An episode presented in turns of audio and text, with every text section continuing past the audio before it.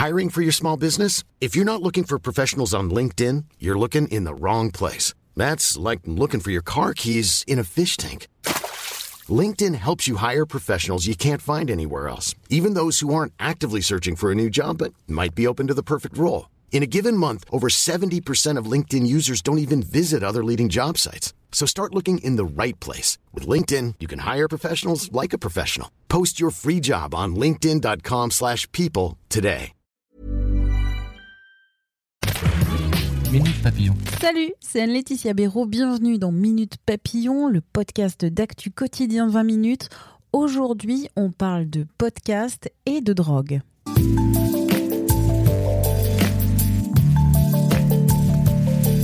Qu'est-ce qu'on ressent quand on prend du LSD ou des champignons? Quels effets? Quel état d'esprit? Quel est le quotidien des consommateurs de drogue? C'est le sujet du podcast Substance lancé mi-novembre par Benjamin Billot. Ce journaliste à France Bleu Creuse est parti à la rencontre de ceux qui absorbent ces substances sans jugement ni prosélytisme. Des témoignages stupéfiants. La première question à Benjamin Billot Qu'est-ce qui l'a poussé à réaliser un podcast sur ce sujet très particulier? Ben, C'est parti d'un constat, justement, que ça n'est pas vraiment fait, c'est-à-dire que euh, les consommateurs, les usagers de drogue ont relativement peu euh, accès aux, médias, ils ont peu l'occasion de, de s'exprimer. Ils ont peu l'occasion de présenter leur, euh, logique, leur vie, leur façon de voir les choses, pour plusieurs raisons. Euh, d'abord parce que c'est bah, illégal, tout simplement, de parler de drogue, ou en tout cas d'en faire la promotion. Et la frontière entre parler de drogue et en faire la promotion est, est assez dure à placer. Donc en général, les gens préfèrent ne pas en parler, tout simplement. Ça les mettrait dans une situation difficile. Et puis, il faut bien dire que un certain nombre de médias, mais on va dire les médias de, masse, euh, choisissent très souvent des angles, euh, on va dire, euh, dramatisant l'usage de drogue. Alors c'est un angle qui est intéressant, qui est légitime, mais on va dire que je trouve qu'il n'y a pas, on n'entend pas, on ne voit pas tout le spectre de la vie des usagers de drogue, à mon avis, et notamment ceux qui réussissent à mener une vie, entre guillemets, assez classique, en parallèle de leur, leur usage de drogue. Donc moi, l'idée de substance à la base, c'était ça et euh, donner la parole en longueur à, certaines personnes pour qu'elles présentent leur expérience, pour voilà, vraiment de leur point de vue. C'est vraiment un, c'est un témoignage, c'est pas un, travail euh, journalistique poussé dans le sens où je ne cherche pas à produire de la contradiction, mais par contre c'est vraiment un témoignage. Voilà, ils ont l'occasion de parler en longueur de ce qu'ils disent, pourquoi ils le font. Dans la présentation de ton podcast, il dit sans jugement ni prosélytisme. Ouais, c'est ça.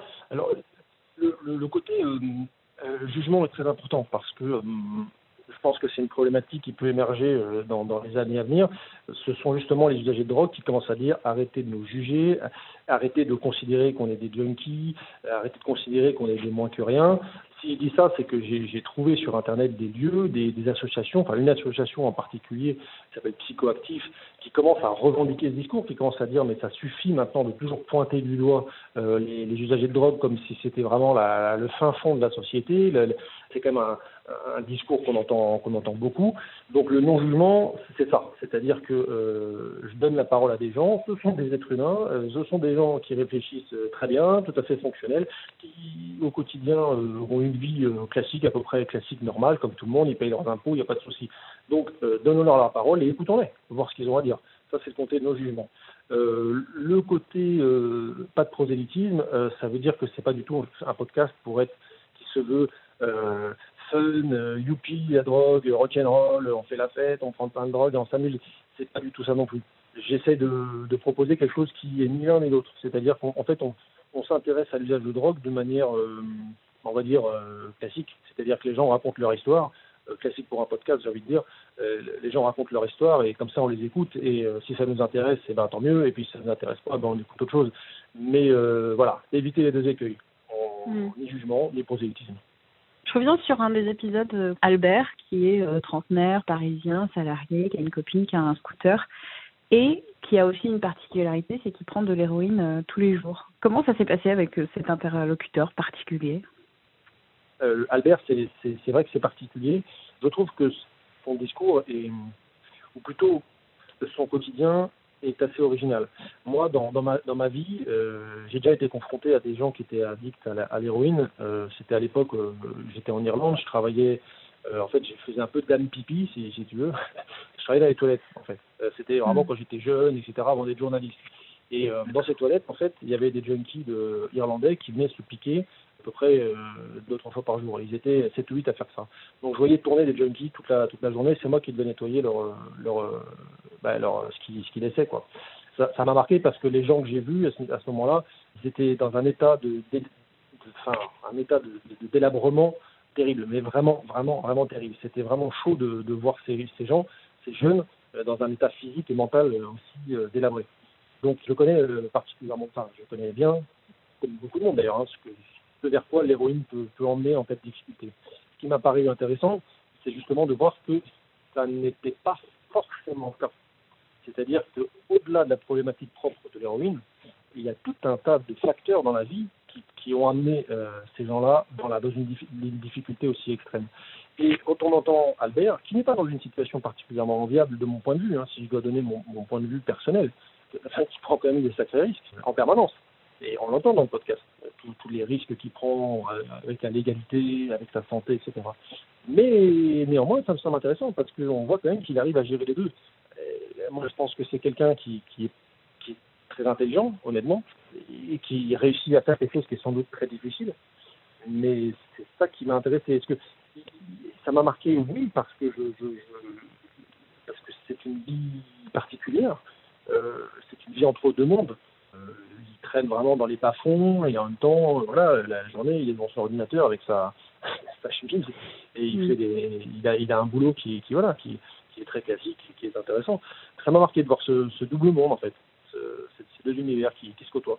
Et la suite de Substance, alors comment ça va se passer? Est-ce que tu vas continuer euh, À quel rythme euh, Combien de temps? Est-ce que tu t'es fixé des objectifs particuliers avec ce podcast? Parce qu'à la base, je pensais sortir un épisode par, euh, par semaine. Ça me prend quand même beaucoup de temps. Euh, J'ai un travail, euh, enfin, ouais, je suis journaliste à France Bleu Creuse par ailleurs, donc c'est un, travail qui prend beaucoup d'énergie. C'est très lourd et je ne peux pas continuer. C'est bien d'avoir fait ça sur six mois. Donc en fait, je vais, depuis le début, c'est pour ça que je dis que c'est une série documentaire j'ai sept témoins et euh, je vais faire au moins une pause euh, quand j'aurai diffusé le septième, euh, témoignage. Après, qu'est-ce que ça va devenir? Est-ce que ça reprendra? Est-ce qu'il y aura une saison 2 enfin, Tout est ouvert. Mais pour l'instant, je, je, vais, je vais faire les sept témoignages et euh, voilà, je vais, après je verrai. Mon avant-dernière question, c'est que donc, tu es journaliste à France Bleu. Quelle est la grande différence pour toi entre le journalisme radio et le podcast? La grande différence, entre le, mon travail de tous les jours. Alors, moi, je suis un journaliste news, euh, comme tous les journalistes de France Bleu. Euh, donc, ça veut dire qu'on fait des petits formats qu'on diffuse euh, voilà, tous les jours dans les, les journaux, dans les infos. Là, le, ce podcast, en tout cas, c'est un, un, un, long format. Moi, pour moi, la différence, elle se, elle se fait vraiment au niveau du format. Narration aussi La manière dont, tu, dont on raconte l'histoire tout à fait, mais ça peut-être plus chez les autres, parce que je ne sais pas si ça s'entend, mais je trouve que mmh. je, je, je, je, reste encore Radio France dans ma façon de faire.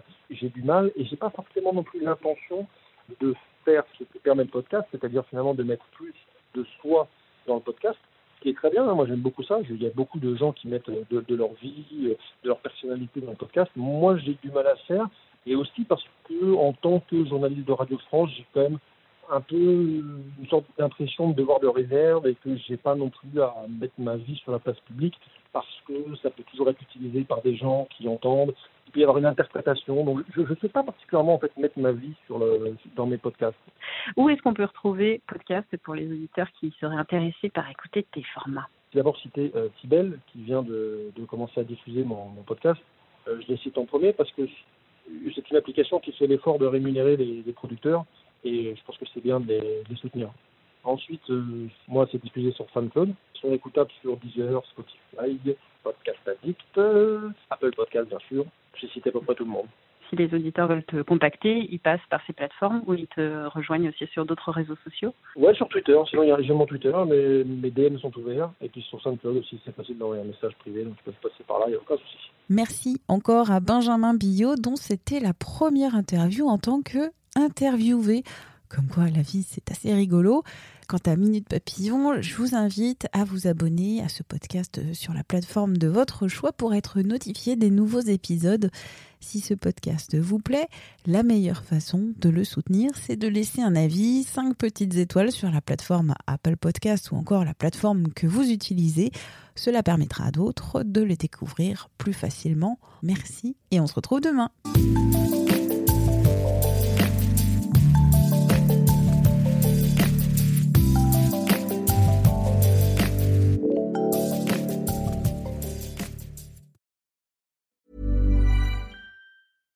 Hi, I'm Daniel, founder of Pretty Litter. Cats and cat owners deserve better than any old fashioned litter. That's why I teamed up with scientists and veterinarians to create Pretty Litter. Its innovative crystal formula has superior odor control and weighs up to 80% less than clay litter.